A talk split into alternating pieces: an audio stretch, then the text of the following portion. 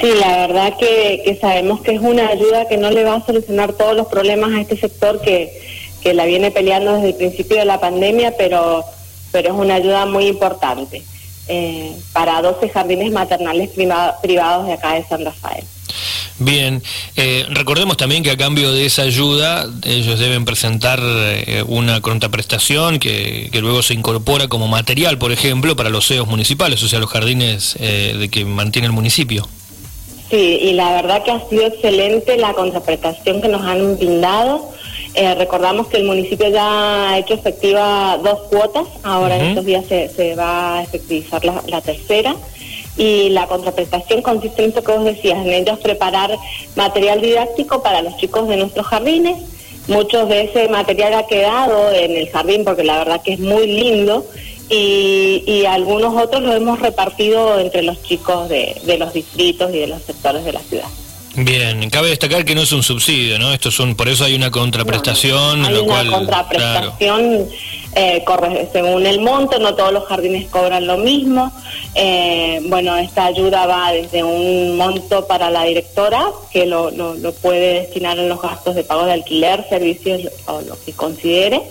Eh, un monto para las cargas sociales del personal en blanco, para las docentes que están en blanco y un monto distinto para quienes están como monotributistas.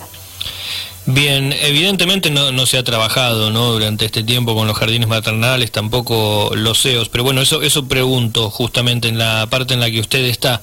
¿Cómo han estado haciendo? ¿Cómo han estado trabajando? ¿Han estado en contacto con las familias, con, con los padres de los chicos? Sí, permanente. Desde los jardines maternales nuestros, el contacto ha sido desde lo virtual, obviamente en cuanto a lo pedagógico, en algunos sectores inclusive se han hecho hasta mochilas viajeras eh, con libros eh, para los lugares como el Niwil que no tienen ningún tipo de conectividad eh, o la conectividad es escasa, entonces las docentes se han comprometido, han realizado mochilas viajeras para entregarles material didáctico, libros de la Biblioteca Peñasco. y bueno, permanente contacto todas las semanas para ver el estado de salud y las necesidades que tenga cada familia.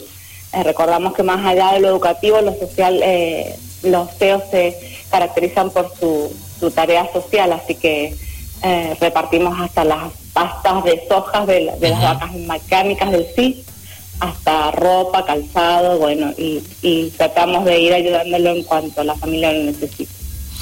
Y si estamos hablando con Susana Belloso, la directora de educación del municipio de San Rafael, sin lugar a dudas el sector, ¿no? Donde están los chicos que van a los CEOs, ¿no? Los jóvenes, los chicos más chiquititos, los niños, niñas, han sido los que más han sido afectados en ese sentido porque ellos necesitan de esa conexión con sus pares, ¿no? Con sus chicos de la misma edad, con sus maestros, eh, eh, y también les sirve mucho para la familia, para poder eh, salir a trabajar o realizar otras tareas. eso se ha visto modificado. Se espera Mm, eh, imagino que, ya se ha habilitado en algunos lugares de Mendoza para los jardines maternales. Eh, ¿Cuál sería la mirada desde el lado de los CEOs? O sea, eh, ¿se abriría también? ¿Se seguiría el mismo protocolo o, van por otra parte?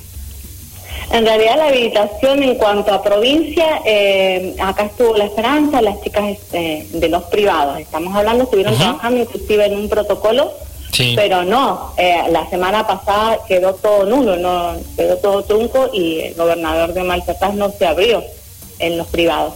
Y en los CEOs la verdad que es como en todo, no tenemos en realidad una mirada en el futuro, es el día a día. Yo no creo que, lo que resta del año podamos eh, volver a una presencialidad. Eh, la verdad que no, que lo veo muy difícil, sobre todo porque es muy difícil mantener un protocolo de burbujas en edades tan tempranas. Recordemos que trabajamos con niños de 45 días a 3 años, eh, lo cual Sí, es imposible. cambiado hasta de pañales, un contacto físico inevitable, inevitable. Claro, claro. Eh, inclusive hace poco se hablaba del regreso a clases, por ejemplo, en las escuelas primarias que tenían que estar a tanta distancia, inclusive con los chicos de 7, 8, 9, 10, 12 años es difícil, eh, con, los pequeños, más chiquititos es imposible.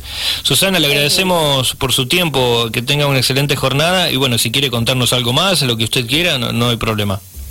Bueno, no, muchísimas gracias. La verdad que, que, nos hemos ido así transformando a poco, como creo que ha pasado en todos los sectores.